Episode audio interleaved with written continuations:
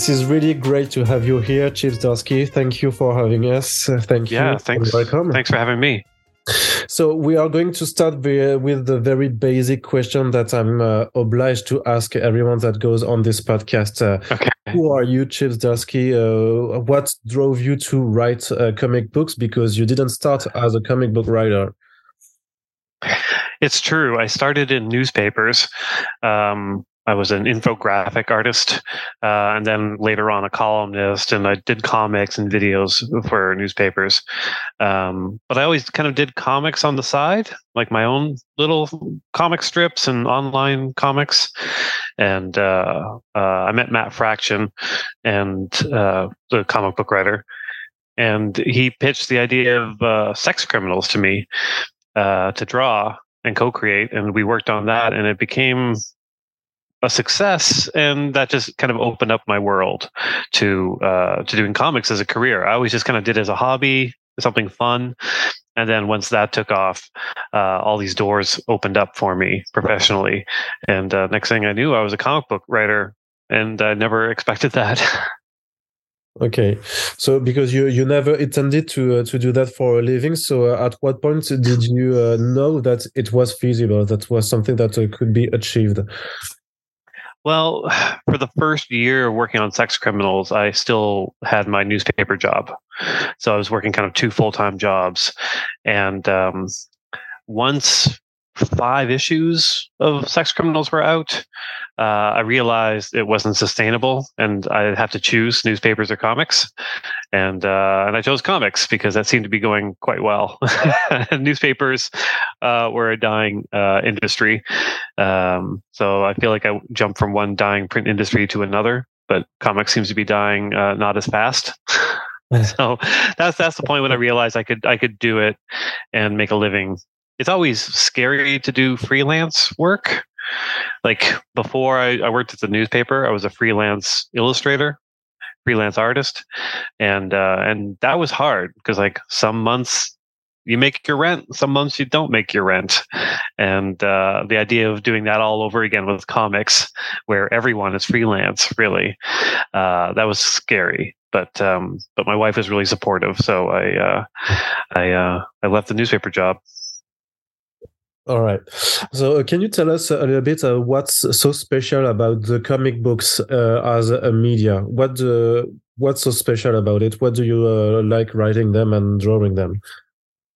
Um, I like that they're small in terms of um, the um, the number of people who make them. Like uh, I've been on sets for like movies and TV shows, and there's hundreds of people working on them, and there's no real way to have one vision on something like that. Whereas with comics, like something like public domain, like I'm I'm doing everything on it. Uh, so it feels more like art, like you're creating a thing that is art because it's it's purely from one person, or in cases like Newburn, it's from two people, or Marvel, it's more. In DC, obviously, it's more, but it's still small and self-contained. Um, I love comics because uh, it's up to the reader the the speed that they digest it. Like with with movies and TV, uh, the time is set. The director, the editor, they they they determine how long you linger in any one scene or any one frame of a movie. But with comics, you can you can get lost in a panel. You can get lost in a page. The the beauty of the art. Um, some people read comics in five minutes. Some people read them in an hour. Some people reread them over and over again. Um, there's something really intimate about comics as a result. I think. Uh, yeah, it's a lot of it's fun. Like I, I, love them as a kid. I love them as an adult. You know, there are some drawbacks, but uh, but for the most part, it's the medium I like working in the most. Mm. So, so you said you you read them as a kid. What were you? Oh yeah, uh, the, the comics you read uh, while you were a kid. Yeah, I mean, as a kid, it was like I was a big Marvel guy, um, a few DC comics, and uh, and yeah, the the older I got, I started to get into like Vertigo when that started happening. A lot of Fantagraphics books like Dan Clowes I loved, and um, and then I hit that that point where I went to college and I didn't have any money, so I stopped collecting comics, and and just, just spent my years at art school just making art. And uh, once I got out of art school, I was like, oh yeah, comics, and I forgot about them, and I started to um, get back into reading them again. Um, though uh, still I had very little money, so I wasn't buying a lot at the time. Uh, and I started to appreciate kind of older works at that point. Like as a kid, you're very current with comics. Like, oh, what happened this month in Spider-Man or whatever. But then the older I got, I'm like, oh, I started like reading old like old Archies just because the the art was so beautiful. I started to appreciate um, kind of more classic comics uh, the older I got. Okay, so you uh, you started your, your career by uh, drawing comics uh, with uh, sex criminals, but yeah. you're a writer now. You're also still drawing for for some time. But uh, what made you did you choose uh, to write instead of illustrating the comic books? Kind of. So um, I, I, before Sex Criminals, I wrote and drew my own books, uh, and one of them was an all ages comic called Monster Cops. It was like just kind of a dumb idea about like Frankenstein and Dracula and the Wolfman becoming cops, and uh, and so when Sex Criminals took off, there was an editor at Marvel Comics, Will Moss, who reached out to me because he bought that comic at San Diego Comic Con uh, years ago, and he was like, "Hey." I uh, I love your work on sex criminals, but I also really loved your writing on that book I bought. Do you want to pitch stuff here at Marvel? And so I did a couple little things, and then they uh, they offered me Howard the Duck, uh, and I was like, well, I can't draw it as well because I was already drawing sex criminals. That was like a a really long process and took up a lot of time. So I was like, oh, let me just just write this one. And I thought it was just going to be like, like a one off like I would just do that. Maybe they cancel me by issue five, and that's it. That's my career at Marvel. But it, it went well, and I enjoyed working with them, and they enjoyed working with me. So um, while I was drawing Sex Criminals, uh, I just started saying yes to more projects at Marvel, and it just kind of kept getting bigger and bigger and bigger. Uh, it's weird to me now that people know me as a writer. Like I've seen some people um, look at sex criminals and they think that I'm the writer and that Matt is the artist because I, I write so much now. Um, yeah, very strange. Mm-hmm. Okay, so uh, I, I just uh, have one more question before uh, really t- speaking about the, the, the comics that are going out uh, in France. Mm-hmm. Uh, so Chip Zdarsky, Chip is it's not your real name. No, I know it from the internet that it's not your oh. uh, and you, you tried uh, at some point to uh, to uh, get your uh, chips identity uh, like separate from your real identity. How did yeah. that go? it was easy when I wasn't popular. um, yeah, I mean, I chose a pseudonym, a fake name, um, because I was doing a lot of newspaper work under my real name and I didn't want to make it confusing. So anything I did that was like comics or fiction, I did it as Chip. Anything that was kind of newspaper or nonfiction, I did it as Steve. And uh and yeah, I really liked the separation and I liked the fact that I kind of acted different as Chip.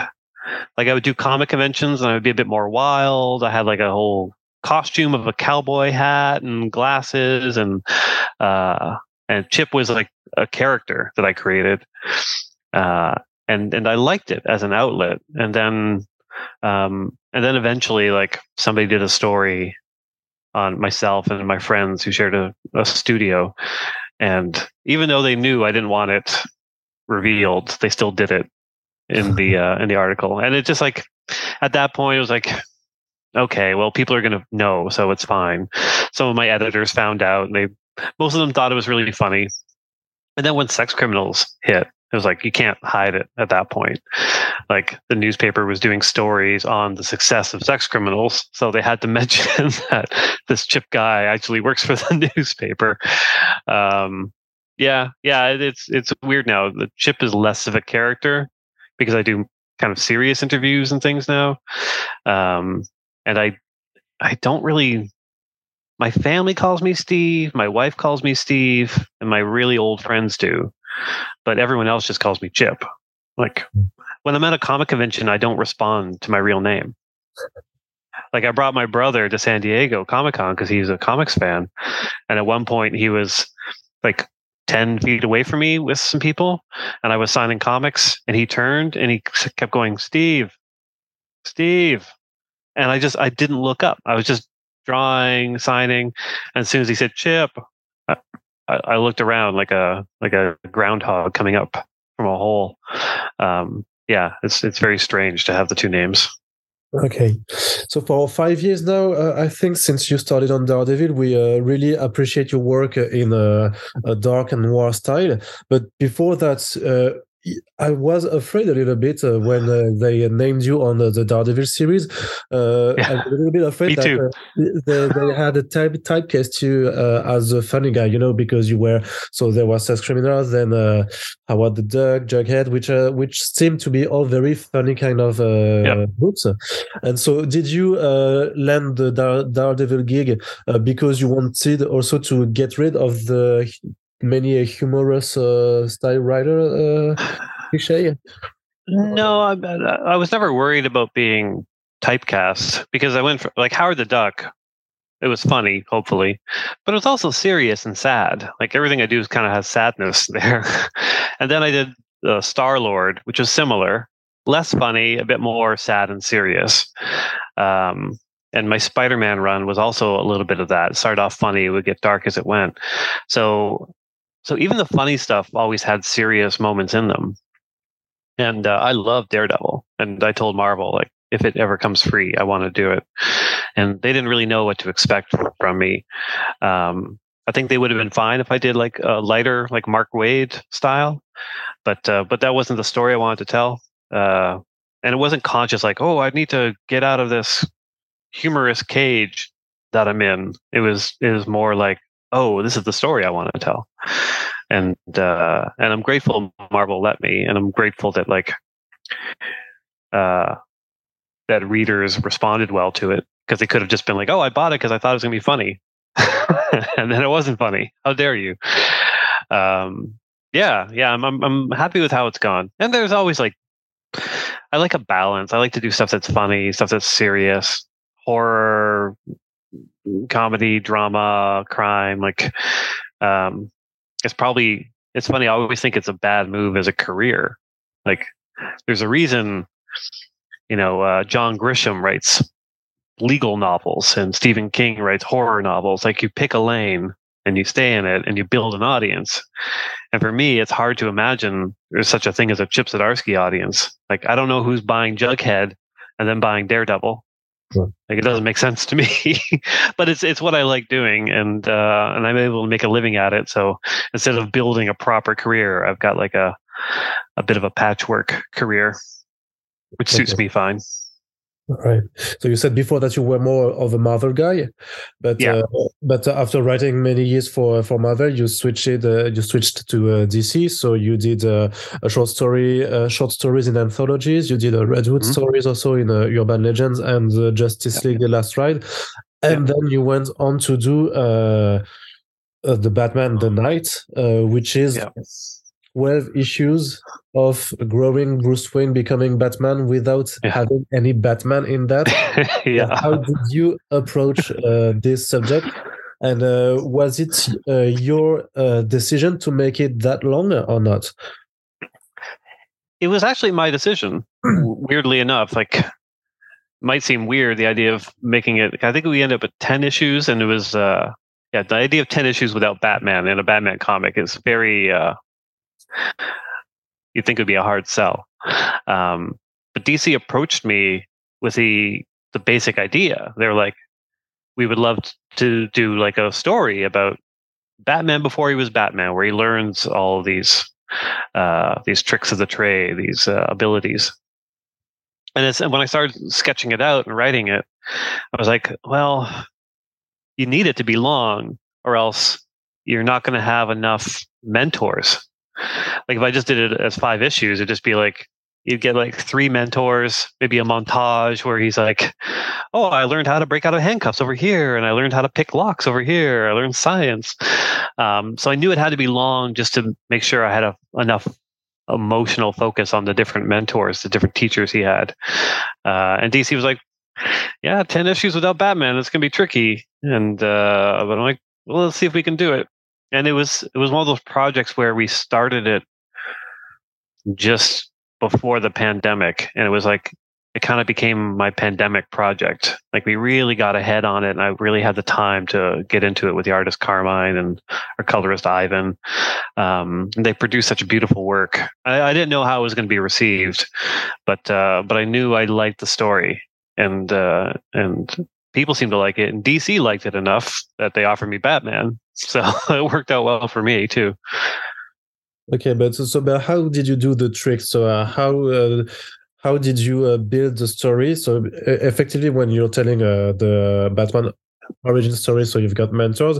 So how do you balance, you know, the the amount of mentors that you want to put in that without uh, falling into just a fan service or just uh, you know uh, uh, citing other writers that uh, did the work before you so how do you cope with that yeah it's a balance i mean in the comics there were already various mentors um, that have been identified. So I didn't want to ignore those, um, but I also wanted to make sure I was I was giving readers new characters to get into. I was lucky too because uh, James Tynion, the Batman writer before me, created Ghostmaker and established him as uh, Bruce's friend on this journey.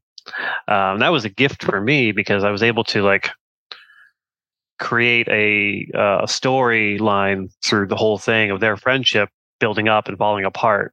So as long as I kind of had the heart of that, and to see Bruce kind of get better as he kind of went along, um, I, I, knew the story would work. Um, yeah, yeah. So that's that's basically it. Like James James saved my story really by introducing that character. Like if it wasn't for that, like I, I still think I, I, I might have been able to pull it off, which is kind of Bruce and like what he learns along the way, but having that emotional heart of the friendship and the falling out, um, I think really helped. Okay, but that's not James that asked you to put his character into your uh, series. No. no, no. I mean, um, I just knew I had to because I was reading Batman and James had already introduced the character and he was very clearly there for this time period. So if I just put him in as a cameo, um, I don't think that would have been enough. And the relationship was such a good idea on his part that uh, I felt like I would do it a disservice by not including it and making it a focus. I mean, that's the beauty of it's both the beauty and the downfall of kind of the Marvel DC universe style of comics um, there's so many characters and so much information in them over the, their long history and as a writer you get to choose what to focus on um, and i think i think it's good to use it as much as you can because you're you're playing in that sandbox and these are the toys and like you don't want to ignore what another writer's done or another artist has done um, but you have to do it in a way where a new reader can still understand it. So that's that's the tricky part. I mean, luckily for me, this was an origin story, so it's easy enough to get new readers, you know, up to speed. Like if you didn't know who Ghostmaker was, you'd still understand the story. Um, but I think it adds something to the story to know that we're we're building out the universe instead of just like our own little piece of it. Hmm.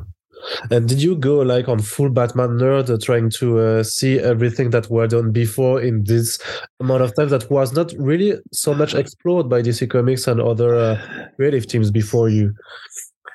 Yeah, I mean there wasn't a lot. There were some some stories. The two main kind of uh, uh, mentors were uh, Master Kirigi, the martial arts mentor from uh, North Korea, and um, and Henri Ducard, who is a manhunter. Um, those are the ones that have been explored the most in the comics. So I, I reread all their previous uh, appearances.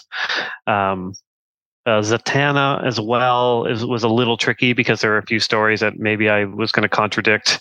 Um, but uh, I felt a little bad about that because those were also written by James. But James and Scott Snyder also did a lot of backup stories in Batman um, during their runs where it, it, went into a few mentors throughout the world. Um, and I didn't want to because those were recent enough. I didn't want to like just retell those, so I had to like, oh, we already learned driving from this guy in Brazil. I can't do that here. Like I had to, I had to pick and choose what I was going to focus on. So yeah, so it's a, maybe it was a stupid amount of research I did. I don't know. Maybe it wasn't enough. Maybe it was too much. But yeah, it's, it's, it's part of the responsibility of writing a story like that is you kind of have to see what came before, right? Uh, okay, and how did how was your work relationship with uh, Carmine uh, in, uh, in this one? I mean, it was amazing. It was one of the best working relationships I've ever had. Um, I liked Carmine's work a lot um, before this, but uh, but he really leveled up and became, I think, a much stronger artist on this series. Some of it was just like Carmine has very bold panels, um, and here, maybe because of the nature of the story, because it was about real people, he reined that in a bit and focused a lot more on um, shadow and tone. Um, he had a lot of nice touches in there. Like whenever he could, he'd add like like little uh, little hints of like a bat shadow here, bat shadow there to kind of you know foreshadow, literally, um, uh, what was coming. Uh, he was so good and so fast and responsible and um, just beautiful tones in his work. Uh, yeah, I was I was amazed, and it's hard like in comics to get somebody to because they were thirty page issues, and we did ten of them, so that's three hundred pages for one artist to do, and he he did them uh, so regularly. Yeah, yeah. Oh my god, yeah. Like with so much detail, he never um, he never skimped out on details or backgrounds or anything. Uh, yeah, just lovely, lovely work and a lovely person too. So that was really that was really nice. And then Ivan came in to do colors and just like really made everything pop. It's just like some beautiful, beautiful uh, color palettes. Yeah, yeah. I mean, it's very rare in kind of North American comics to get like a full run by the same creative team that maintains the quality throughout. Uh, and I'm I'm so grateful that uh, we were able to do this through DC. And uh, the pandemic uh, honestly helped us because they couldn't release the book until they knew it was going to be okay in the market. So I think we had, I think Carmine had drawn like, I want to say seven, eight issues before we even solicited it. Like I think we had like almost the whole thing done before it started coming out. Um, that's very rare. And, yeah. and the fact that DC was able to like get ahead on it was great. Uh, uh, okay, so you. Uh, I'm sorry, my. Uh, yeah, my, no problem. Everything will be cut. no problem. Okay, I'm starting again.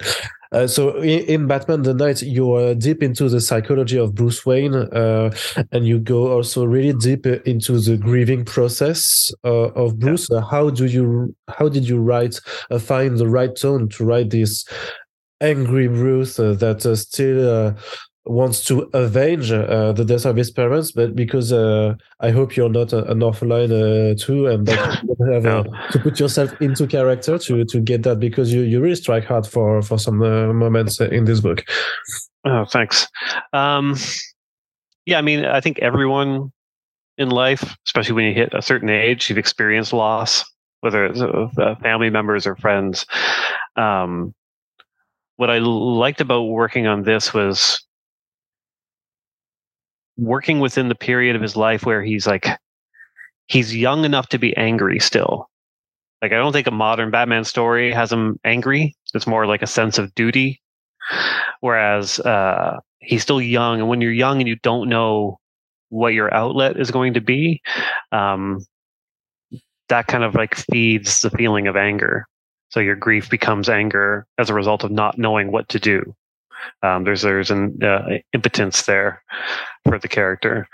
Um, so yeah, just kind of focusing on that and uh, and and having it like having him realize halfway through the story that um, that these emotions are are good and that he has to listen to them and he has to use them uh, to help in his fight because that's the difference between him and the Ghostmaker character. Ghostmaker's doing it on a lark, like a, as a laugh almost.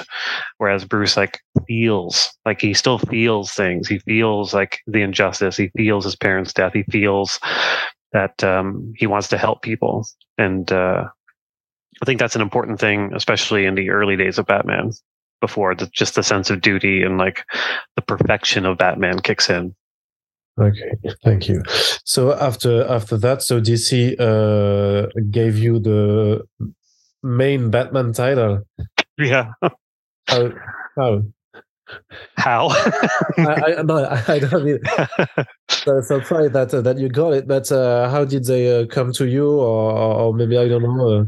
Ooh, it was rough. Um, so it was, uh, I guess, last not last summer, the summer before, and um, uh, I had just signed the paperwork to do my um, my year on Substack platform, and part of that deal was I was like, I'm going to write and draw a public domain, and it was it was a lot of work. I mean, the fact that I was already writing a lot of books and like I had to write and draw a book that I was going to be posting weekly or biweekly on Substack.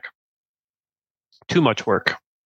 And then uh, uh, I got an email from my editor, my Batman editor at DC, and he said, "Hey, I would like to have a call with you, um, you, me, and Marie Javins, the editor in chief."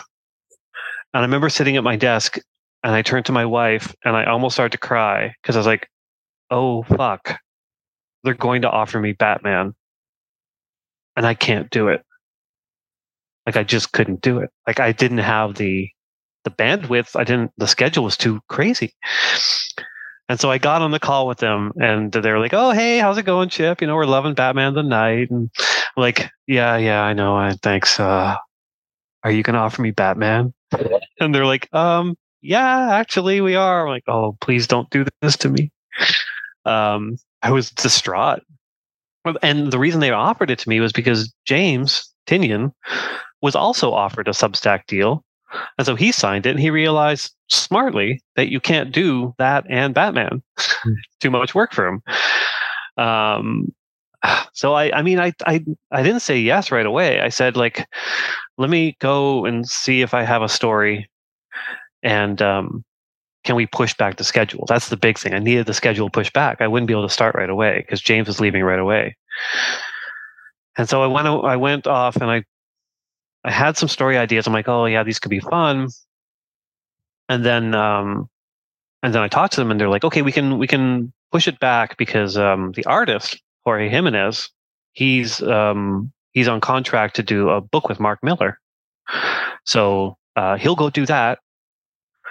We'll do some fill-ins, and then you can come and you can write for him. I'm like, sounds great. The Mark Millar book didn't happen or it was pushed back. His nemesis, what he's doing right now, and so uh, they needed a script right away, like right away, just to, to keep him working because he's like he's very eager, and I don't know if you ever met Jorge, he's very excited, and so like like I immediately had to start writing this book like right away. Um, so I was like writing Daredevil, like a bunch of Marvel stuff. I'm doing Newburn. I was, and I had to start writing and drawing Public Domain while finishing the Knight and then starting Batman. It was it was the busiest period in my life, but I, I couldn't turn it down. Like it was Batman, and I had the story that I was excited about, and Jorge's such a great artist, so I, I said yes, and um, and just jumped right in. Yeah, yeah, it just hasn't stopped. so, what was your idea to uh, to start uh, your the Batman run? Because uh, you're starting on the number one twenty five, so it's not a, mm-hmm. a, new number one, so it's uh, really uh, in the middle of an ongoing series. And yeah. with a bang, we we we maybe we could if if uh, if someone mm-hmm. has read Batman the Knight just before, we could think that maybe you would go more like some Tom King's approach, like more uh, introspective uh, stuff, but you decided to go full bombastic, less yeah. blockbustery maybe than James, but still you've got yeah the Uber Batman fighting the Uber uh, version of himself uh, in a yeah. mechanized way yeah i mean I, I wanted to yeah i didn't i didn't want to start slow like i kind of i did that with daredevil like daredevil kind of starts slow like he in that book like he accidentally kills a man in the first issue but it's like a liquor store robbery it's like very low low level, and then he spends like 18 issues or whatever not in costume. Like it's very slow book. And with Batman, I was like, it's DC's biggest book. Um, James set the bar really high, and I was like, I just want to, I I want to, I want to see him just in danger. I want to see him running. I want to see him like in the fight of his life. I, I, I wanted to do that like right away. Um, while also hinting that he's dealing with stuff. Uh, and DC was like, "Yeah, great, sounds good." And I knew, I also knew because like you have Jorge Jimenez as as the artist, like you need to get him to design new characters. Like he's just so good at it. And I knew failsafe, he'd make the character imposing and terrifying, um, and cool. And uh, and yeah, yeah, it just it felt like a good way to start it. Like the the, the, arc I'm on right now with the artist Mike Hawthorne. Um, it's it's a bit of the opposite of that. It's a slower one. It's like it's more street level. It's like it's Bruce Wayne without the Batman gear, just kind of trying to make his way in a in a different Gotham. Um, yeah, because the the one thing about Batman that I love is that there's no wrong version of the character. Like you can have like animated Batman, you can have like Brave and the Bold, funny kind of Batman. Batman in the Harley Quinn TV show is hilarious. And you can go super dark with the character. You can have it be action. You can have him like fire a gun at Darkseid. You can have him like beating up a mugger. Like like the character is so malleable. You can you can put him in any situation and uh and and have a fun story. So I, I like that and I like exploring that idea. Like having like a, a big globe trotting Batman falling from the moon, like wild Batman adventure, and then pivot to Bruce Wayne getting beat up by cops in the street. Like you can do both those stories, and that's what I love about Batman. And uh, DC never told you that maybe you were going too far with the whole moon stuff or the whole, you know, Gotham City, which is uh, controlled by uh, Facesafe. Uh... No, I mean, uh, I think my editors and the, the, people at DC are like, is this a fun book? Are people going to want to read it? Do I want to read it? Um, uh, yeah, and I, I think, and does Jorge want to draw it? Like, am I giving him enough interesting stuff to draw?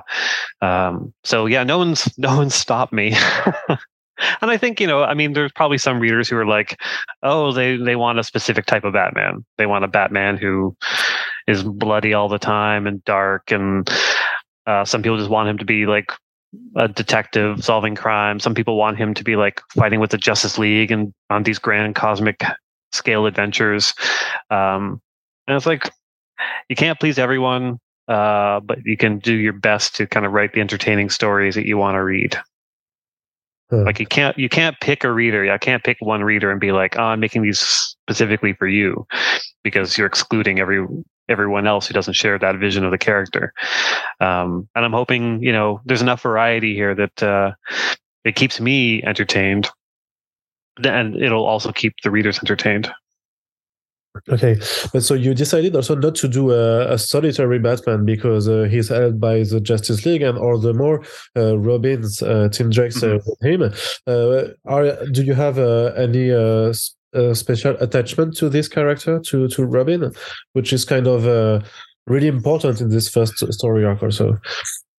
Yeah, I mean, um, a lot of it is my own nostalgia for the character. Like when I was when I started reading comics as a kid, I was mostly Marvel, but I still read a lot of Batman, Batman and the Flash. Those were the two, and uh, so I was there for like the Jason Todd adventures, and then when he got killed, and uh, and I loved Batman during that period.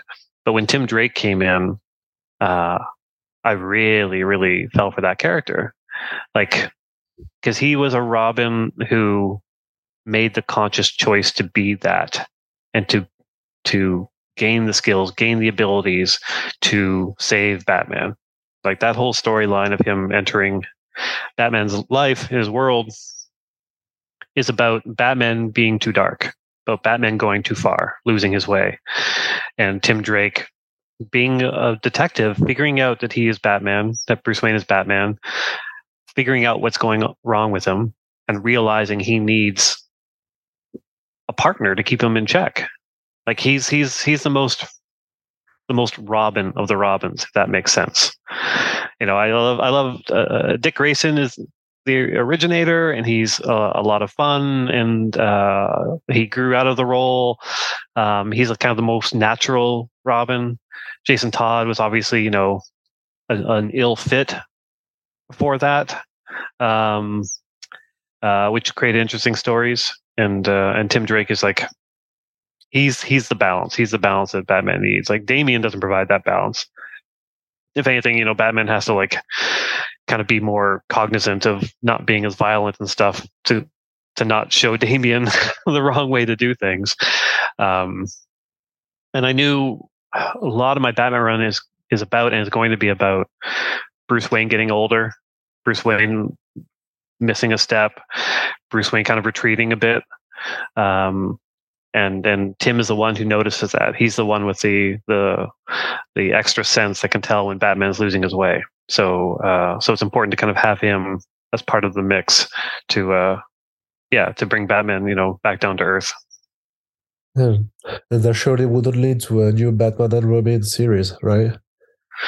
Uh, I mean, not for me. Um, you know, Batman's still the focus. Uh, like I love Robin, I love Tim Drake. I, I'm putting him in as much as I can, but also the story will take us where it takes us, and some of those will be Batman and Robin stories. Some of them will just be Batman stories. But the main focus, obviously, because his name's the title is Batman. Okay, and is it uh, is it complicated to uh, switch between artists uh, during the uh, the same uh, ongoing series or not? Yeah, oh yeah, it, has got its challenges. Um, I like to write to an artist's strengths. Um, and uh, sometimes it can be frustrating where you're working with an artist and like, oh, they can't do this that the other artist can do, but that other artist can't do what this artist can do. Um, uh, but like in the case of Batman, like I've got two amazing artists on it right now, like Jorge and Mike. Um, Jorge is uh, wildly dynamic um, with amazing designs. Um, Mike is uh, grounded and gritty, and there's a sense of realism and weight to everything. Um, so uh, it made sense to have Jorge on the opening arc because it's big and wild and bold with tons of designs, and it makes sense to have Mike on this um, this Batman of Gotham City arc because he can make Gotham feel like its own character and something like that, and he can make it feel like yeah, Bruce Wayne is uh, down in his luck he's really good at that. The problem usually arises from writing things out of order. Um, it's very rare that I have to do it. Like on Daredevil, we bounced around a lot. Like I had like like three, four artists eh, within the first twenty issues, uh, with Marco Checchetto being the main one. Um, and uh, and you have to keep those artists working. So you either have to write really fast and get really ahead, because I would have like Marco working on issue five, uh, but I need to have somebody starting on issue ten uh. the same month. So I've got to either start writing ten without writing the rest, or quickly write six, seven, eight, and nine, so I know exactly where to go. Sometimes you get in a little bit of trouble. Like at one point, I killed a character and then realized I had them in a later issue, and I'm like, oh, we gotta like change that character. it's hard. Okay. And you also decided in this first arc to go straight forward to uh, one of the most bizarre uh, thing on the whole Grant Morrison's run. yeah. Yeah. yeah really, Zur-En-Arrh. So, so you uh, like uh, if someone starts Batman with uh, Chip Zdarsky's runs, and he he, he goes uh, uh, with the Batman of Zur-En-Arrh uh, right uh, after three issues. So, uh, I know, yeah, it's a it's a bit of a big swing on my part. Um, one of the other things I love about comics is like like hopefully people can keep up. They understand. Like I lay out for the readers that you know this is a backup personality that he created, um, so they at least know that much. But also, if you love it, if you're like, "What is this?" You'll go and you'll read the Grant Morrison run. Like that to me is like my favorite part of comics is getting readers to go pick up other books and and read my favorite stories. Like Grant's run is one of my favorite runs of all time. and to have like to be able to tap into that and maybe point uh, readers who may have missed it the, to the Batman RIP stuff and the Batman and Robin stuff. That's a joy. I love that. Had a similar thing when I did Spider-Man Life Story for Marvel, which was a book about you know the whole history of spider-man as if he never aged so like an alternate reality story. But i touch upon so many major stories that uh, i remember hearing from comic shops that like people would read it and they'd be like oh what's this story about kraven? Like what is that talking about? And they give them kraven's last hunt. I'm like that's awesome. Like i love the fact that these stories um, because they play on the history and the continuity it can open the doors to readers to go check those out so yeah, it was it was a big swing. Like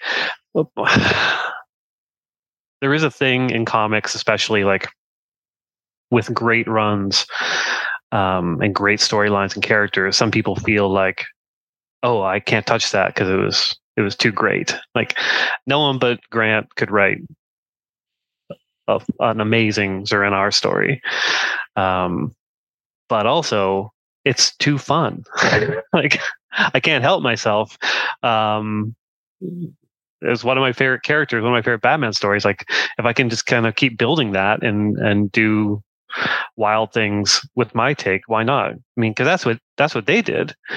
Because Batman Zur-En-Arrh was obviously based on that 1950s Batman of Zur-En-Arrh story. Hmm. Like Grant took that and made it his own, and I'm taking Grant's and I'm making it my own.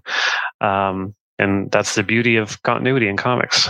So you would say that nothing is sacred in comics? No, I mean, um, I, th- I think there are some some things I wouldn't do, but that's more about the wishes of the creators. Like I, I, I will never, I'll never write a Watchmen character. I just won't. Like, there's no way. And I don't even, I don't even judge the people that have. Like DC owns the characters. Dave Gibbons is fine with it. It's Alan Moore that isn't. Um, but for me, Watchmen just holds a special place, and also uh, the fact that Alan Moore is like so upset about all of it, uh, and I think you know he has the right to be. Um, I feel as a creator, like I wouldn't want to do it. I, I wouldn't have. I also wouldn't have written Howard the Duck if Steve Gerber was still alive because uh, Steve Gerber is so tied to that character and is the voice of Howard the Duck that to not have Steve Gerber write it just w- wouldn't make sense to me. I wouldn't want to deny him the income and the platform of the character he created while he's still alive. Uh, so yeah, we all have our lines. like I said, I, I wouldn't judge anyone for for going ahead and, and, and working on something when the creator didn't want that to happen. But for me personally, just thinking about how I would feel in that situation, like I don't know if if if I got a, um, I mean, I felt okay with Zur-En-Arrh because Grant obviously has written so many characters that you know he didn't originate or or that they didn't originate. Um, that I feel like they'd be okay if they weren't, if I found out that Grant Morrison was like, "Wow, I can't believe Chip Zdarsky did this," then I would, I would, I would rethink it. I'd be like, "Okay, all right, maybe I put Zur-En-Arrh back in the box." All right, let's switch a little bit to a creator-owned yeah. comics also because that's uh, sure. also a big part of your work. Uh, are you the the kind of writer uh, an artist that uh, say that uh, you do uh, mainstream comic books just to pay the rent, but the real stuff that you really like is creator-owned comics or not? No, no. I mean, it's very similar to why I do something like Jughead and then I go do something like Daredevil. It's like just stuff that I love to do. There's no book that I do because I don't want to do it, but it pays well or will advance my career. Um, everything I do is uh, because I enjoy doing it. So, um, but they they each have their different challenges. Like in a way, writing like a Spider-Man story is easier because you already have the voices in your head like I read all those books. Like I know those characters. It's easy to just jump in and write those characters. Whereas something like uh, Newburn, um, you have to create them from the ground up. so you have to kind of figure out what their voice is, figure out their backstory, figure out their what they want in life. Um, which is more challenging. I think it's more challenging to write, but it's also more satisfying. Once you get that ball rolling, it becomes a lot easier. It's like, oh yeah, now I know like I can write a, a Newburn story a lot quicker and more efficiently now than I can say a Batman story. But for the first few issues, it was very hard. Like the first four or five issues, it's like you really have to go through and figure out the characters as you go, and that's that's tricky. Okay, so how did you create Drew Bud? I mean, it was just an idea I had walking down the street one day. I was like, oh, what if there was a detective that worked for the mob? Like, what kind of character is that? And I started to think, oh, it's like it's like a United Nations peacekeeper, you know, where they're they have the blue helmet on, they're not supposed to be touched while they, you know, they investigate. Um, and I couldn't stop thinking about it. And uh, and like I'm a fan of cheesy police procedurals you know, like Law and Order style shows, or even like something like The Mentalist. You know, uh, anything where it's like there's a problem in every episode, uh, a mystery, and they solve it by the end. Very satisfying, and there's not a lot of that in comics, like the kind of uh, done in one, as they call them, uh, issues. Um, so that that was a fun challenge for me, just the idea of like, oh, can I create like a mystery every issue, while also having kind of a, an overall uh, story arc. Uh, yeah, so it, like like you know, an idea is good when you can't stop thinking about it, and that's what happened there. I could be off writing Spider-Man comics, but then I just kept thinking about this Newburn character, so I would make all these notes and um, jot down story ideas. I started reading books about the mob and like trying to find kind of real life things that I could uh, uh, use in the story. And I met Jacob Phillips, the artist, at uh, at a Toronto Comics Festival, and uh, and uh, hit it off with him right away. I was like, I, I, I bought one of his mini comics. I'm like, this is so good. Like at that point, he hadn't even started uh, Texas Blood. Um, he was just kind of doing his mini comics. I'm like, man, like he'd be perfect for this. Like you can tell that he loves to draw and he's very efficient at it. And um, and so I, I, approached him to see if he wanted to do this. And uh, lucky for me, he said yes. And also lucky for me, he's he's similar to me in the sense that like he wants to do everything on it. Like he does the uh, the drawing, the coloring, and the lettering. Um, so that makes it a really tight, efficient team but I also knew he had. There's a small, a small piece that you, you were talking about at the beginning of the interview. Yeah, the comics is yeah. a small, small group. Exactly, like uh, like Newburn is like seventy five percent Jacob, like on the page, and then twenty five percent me. But um, but the partnership works so well, I think, anyways. Um, yeah, and I knew. I mean, he's a busy guy. He's young. He has energy. He was doing that Texas Blood, so um, I thought like, well, what if we make it them short? Like, so they're 16 page um, uh, stories. I can flesh them out with diary entries, but we'd also have these backup stories. So I could like showcase like kind of creators that I like and new creators, things like that in, in there.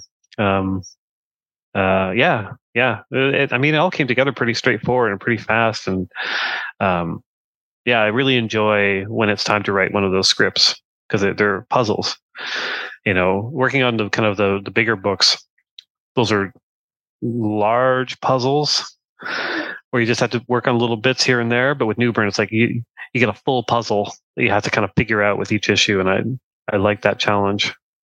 And it really seemed like you can pick almost one issue, uh, nearly uh, uh, without yeah. having reading the first uh, the previous one and you can jump on board at really uh, each issue and, and, I guess it's also a, quite the mental challenge to uh, to to do that to to write thinking about if someone just go into a comic shop and picks up number four can he go on or just read it uh, that way yeah. and, uh, and stop yeah yeah and I'm I'm hoping like we're we're seeding enough kind of underneath that story to let you know that there's a bigger thing happening. Um, like I'm halfway through writing volume two, and uh, it gets a lot bigger in volume two. We still make I still make sure that there's like something to solve every issue. But there's there's a bigger problem now, and Newburn's in trouble, and uh, and we're we're building towards something, not just the one-offs. So yeah, it's it's a fun puzzle.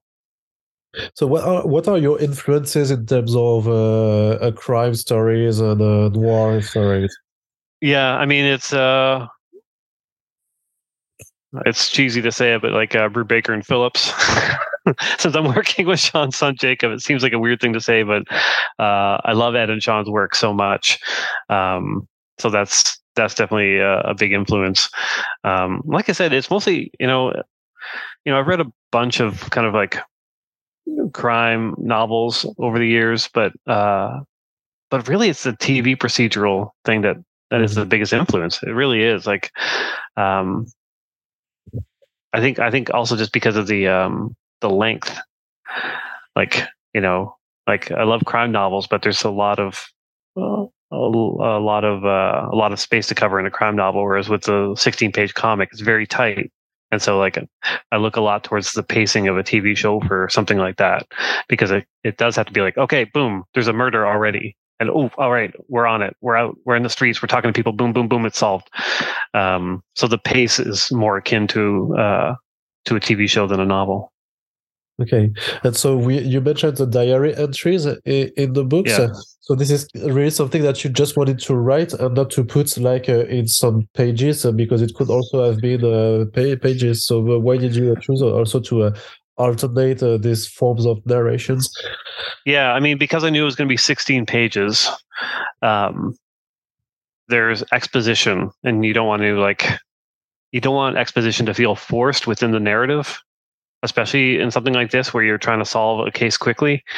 Um, so I didn't necessarily want like all the characters standing around going, "Well, this reminds me of the fact that you know this happened last issue," and blah blah blah. And hey, isn't that guy? Doesn't he work for this guy and that guy and this?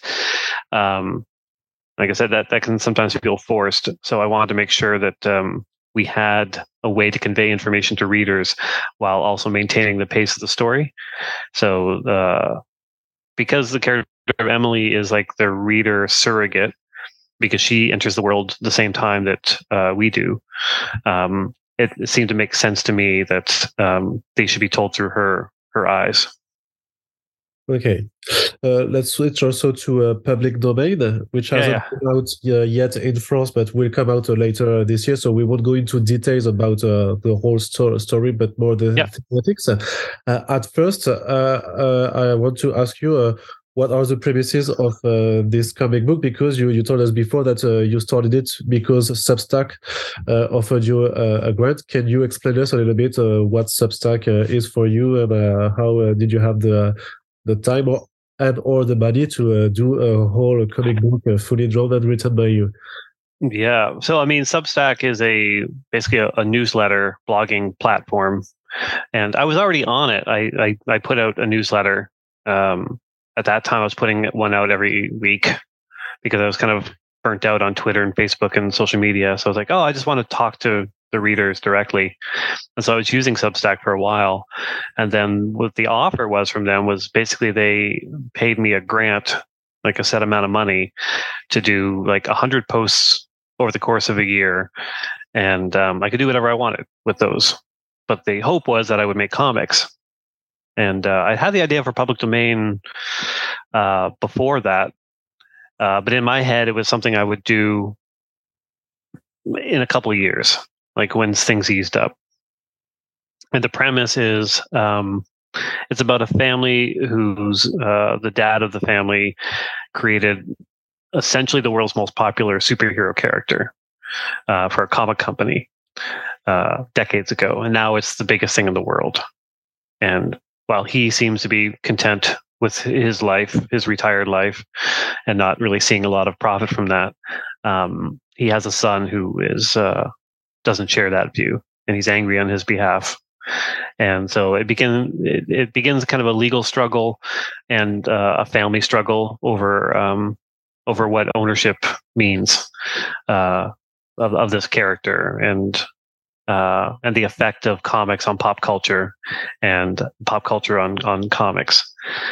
So yeah, it's it's one of those stories where like I stopped to think one day like what are the what are my passions? What are the things that i want to like talk about in comics? And it feels like a very hack thing to fall on comics. I want to do comics about comics. Like oh another one of those.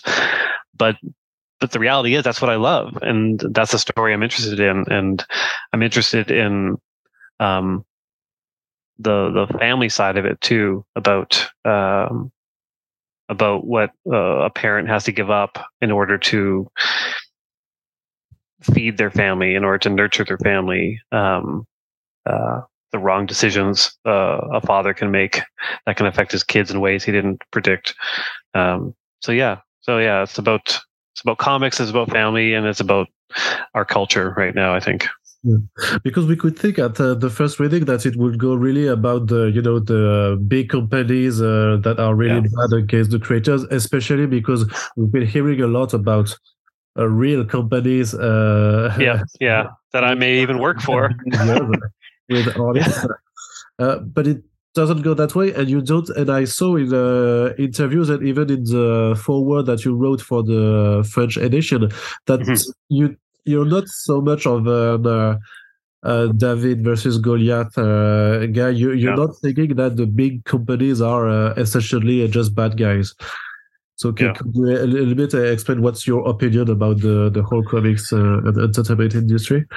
Yeah, I mean it's it's pretty obvious through the history of the medium that um, the comic creators, especially the original ones, guys like Jack Kirby, were were screwed over. Like everyone agrees on that. Like I, I think everyone on staff at Marvel agrees with that, even if they don't say so publicly. Um, uh, no one expected back in the day that these disposable characters in a disposable medium were going to become the cultural juggernauts that they are today.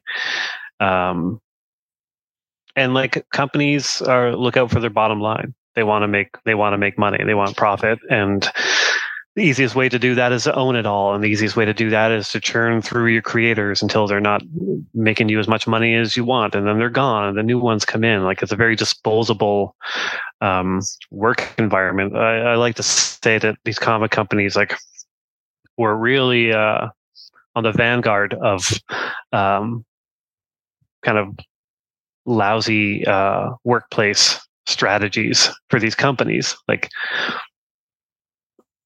like there's no job security there's no uh, there's no health benefits there's no like it's just short-term contracts for everyone. And they've been doing that for decades and and now it seems like the rest of the world does that too. Like anyone i know who's younger than me has had like to cobble together a career with a variety of like short-term contracts. Like in a lot of ways marvel and dc were like the originators of uh of, of that kind of treatment. So like yeah, I mean, comic companies are to blame for like uh, the the destitute creators for sure. Um, but also, once something gets so big and there's so many people that are involved in the creation of it, it's hard to like to to say that like, oh, this one person um, is the one who created it uh, and created the success of it later on, um, so they deserve all the credit and all the money. It's like, well, there's a lot of people in between those stages and it gets more complicated the, the bigger and the longer that these things go on.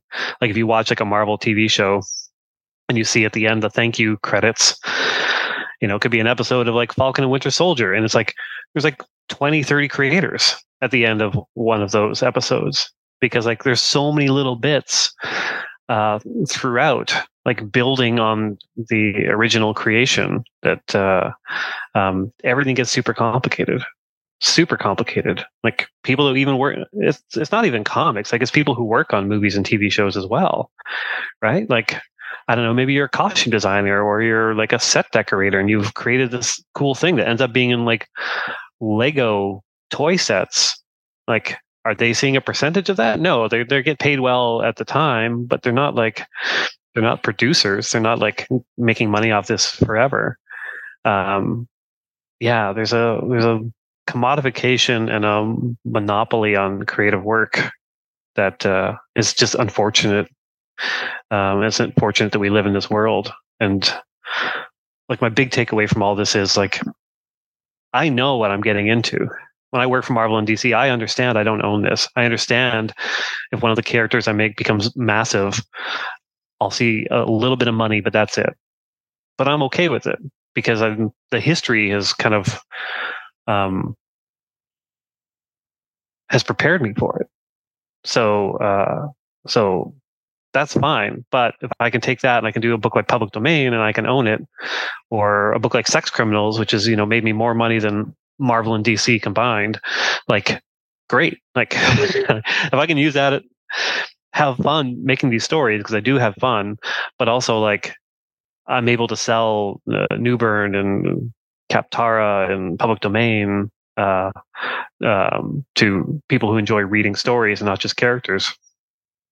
Then, then that's the way forward for me. Like, I don't think I don't think we're we're entering a phase where these companies are going to start treating creator, creators better because the public doesn't care. They just don't care. There have been enough bad press stories uh, about destitute creators or creators not getting credit, and there's no public outcry. People aren't boycotting Marvel movies or DC movies. Like that's just not a thing. And like, so why would the companies change change their uh, outlook on these? Sorry, I'm it's a long answer. Are you a little bit cynical? I mean, it's the reality of the world. Like there, there, there was definitely a period where DC and Marvel, DC more so, um, looked out for creators. Uh, Paul Levitz and Jenette Kahn, uh, you know, historically made good deals for creators for characters they created. I think Neal Adams once said he made like a hundred thousand dollars off of like Batman Begins because Ra's al Ghul showed up in it that's great. Like that's fantastic. But as companies get bigger, especially when they're tied to the stock market and investors, like the bottom line is basically if it doesn't make the company money, then why would they do it?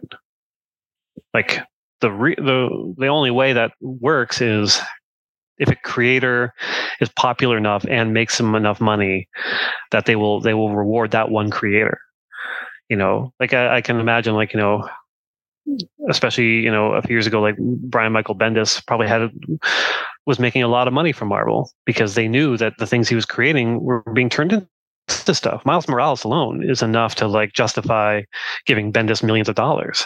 Like that makes sense. But you know, like any creator, if you if you stop creating things that they can turn into properties or stop selling enough books um, they'll be done with you. Like it's just just how it goes. Like there's an individual basis, but like the idea of like unionizing or coming together is just it's almost an impossibility within comics for a variety of reasons.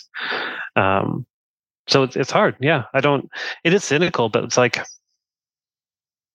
but I don't know what the alternatives are. The alternative is to go write Walking Dead, to go create Saga, like to take your risk and, and go make your creator own stuff you're not going to get rich writing Green Lantern. You're just not.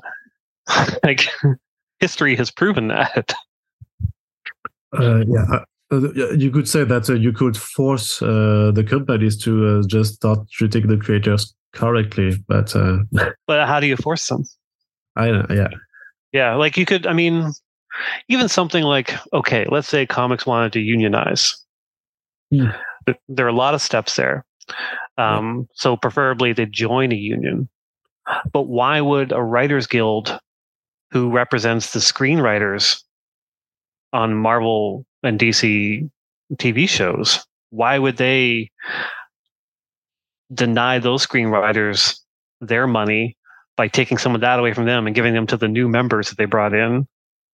Hmm. Like they're, they're they exist to protect their members. So all of a sudden they bring in a bunch of like uh, comic writers and artists, which is also a weird thing. How do you put artists into the mix in a writers guild? Like, how does that work? Like, won't those screenwriters who are making like good money writing those be upset when a cut of that that profit goes toward like the original writers on the comics?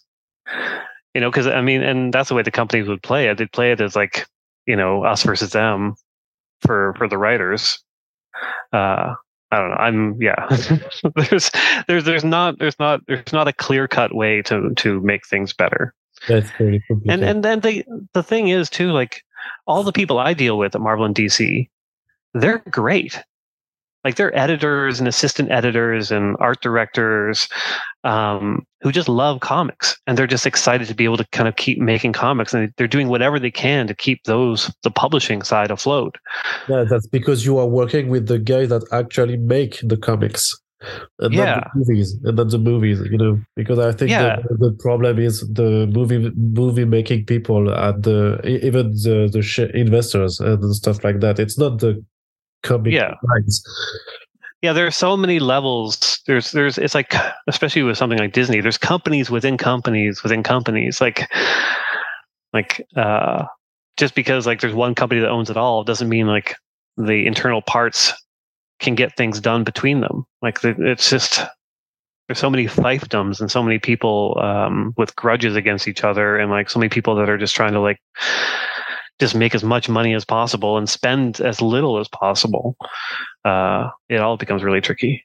Okay, switching back to to, to public domain. yeah. yeah.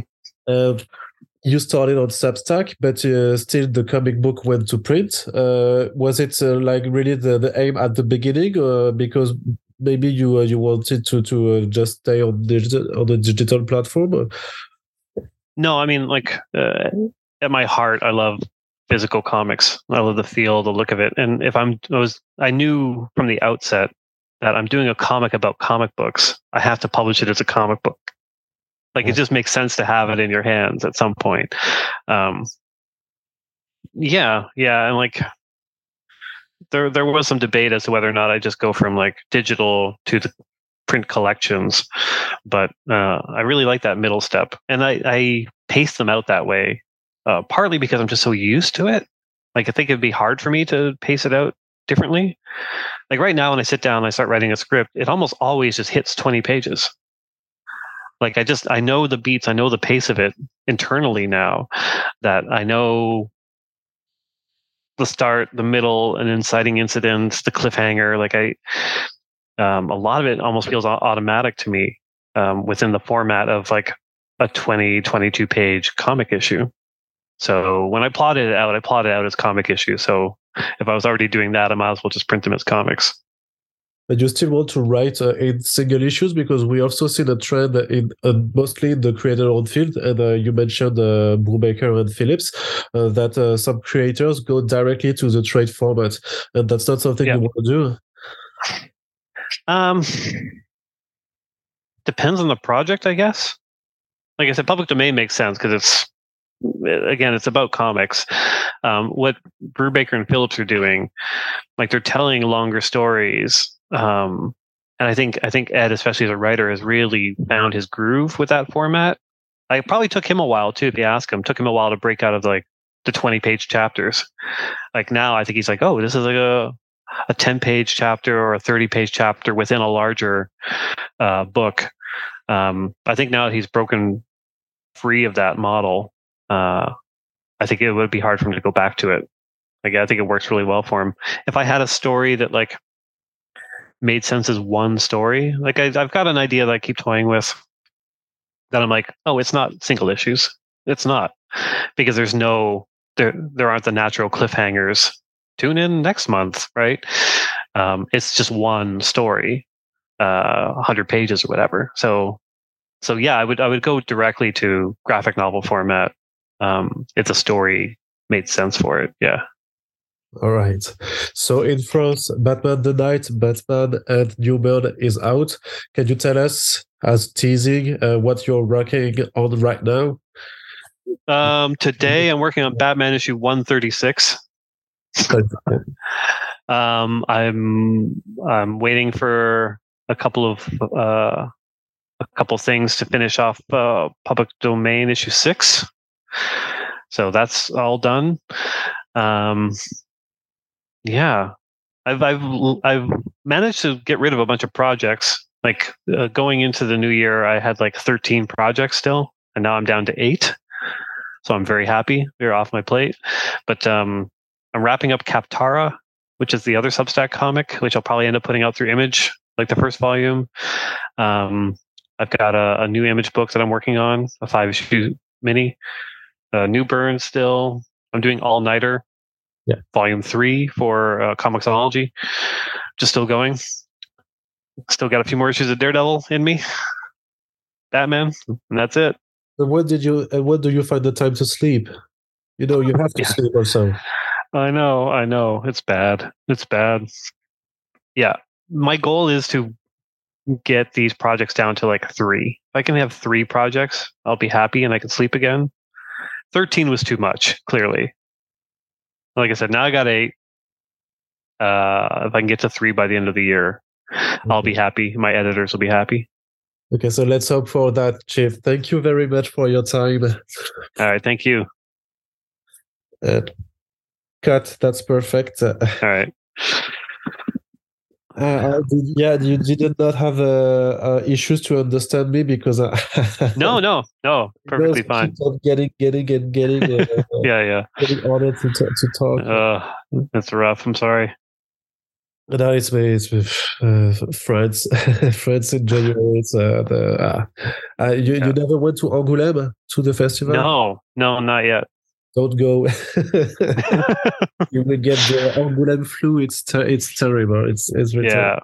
Wear a full gas mask. Yeah, yeah, you, you should try it. Right. Okay. So, was it okay for you? The question stuff uh, was it? yeah, right? it's great. I, I kind of went on about companies. I'm sorry. No, no, it's all right. I think it, this is something that really interests us in France. Yeah, so I, I, think uh, more than the American people. Uh, like yeah, when yeah. you say that when you say that people don't care, we care, and especially yeah. the readers of, of, our website because we write about it a lot. So uh, yeah, yeah, that's great. uh, care, so that's great that you uh, set me through that. People here, people here say that they care, but then they don't because they still buy the tickets, they still buy the toys, they still buy the comics. Like they just oh. don't actually care. I, I mean, the majority of people, yes, but I've seen many people now uh, for uh, in the last years that when because I have to see the movies because uh, uh, I'm a, I have to write about them. But when yeah. I'm saying what is bad, I've got more people that just saying, okay, so I won't go uh, see, see them uh, because speaking about uh, what's being done wrong and especially that uh, the the good stuff from the comic books is just is turned to uh, to shit uh, literally yeah. on the screen so they decide to spare their time and their money. So that I I, yeah.